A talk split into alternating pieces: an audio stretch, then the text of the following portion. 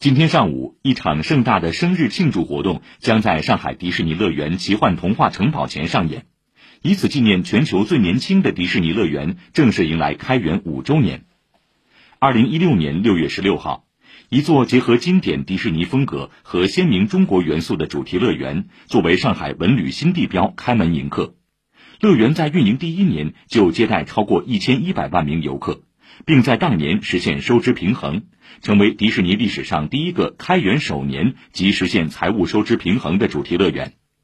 五年来，以迪士尼乐园为核心的上海国际旅游度假区累计接待游客超过八千三百万人次，实现旅游收入超四百亿元。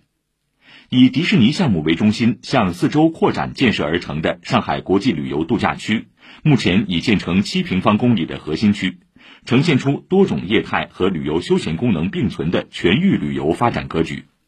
以上由记者姚一凡报道。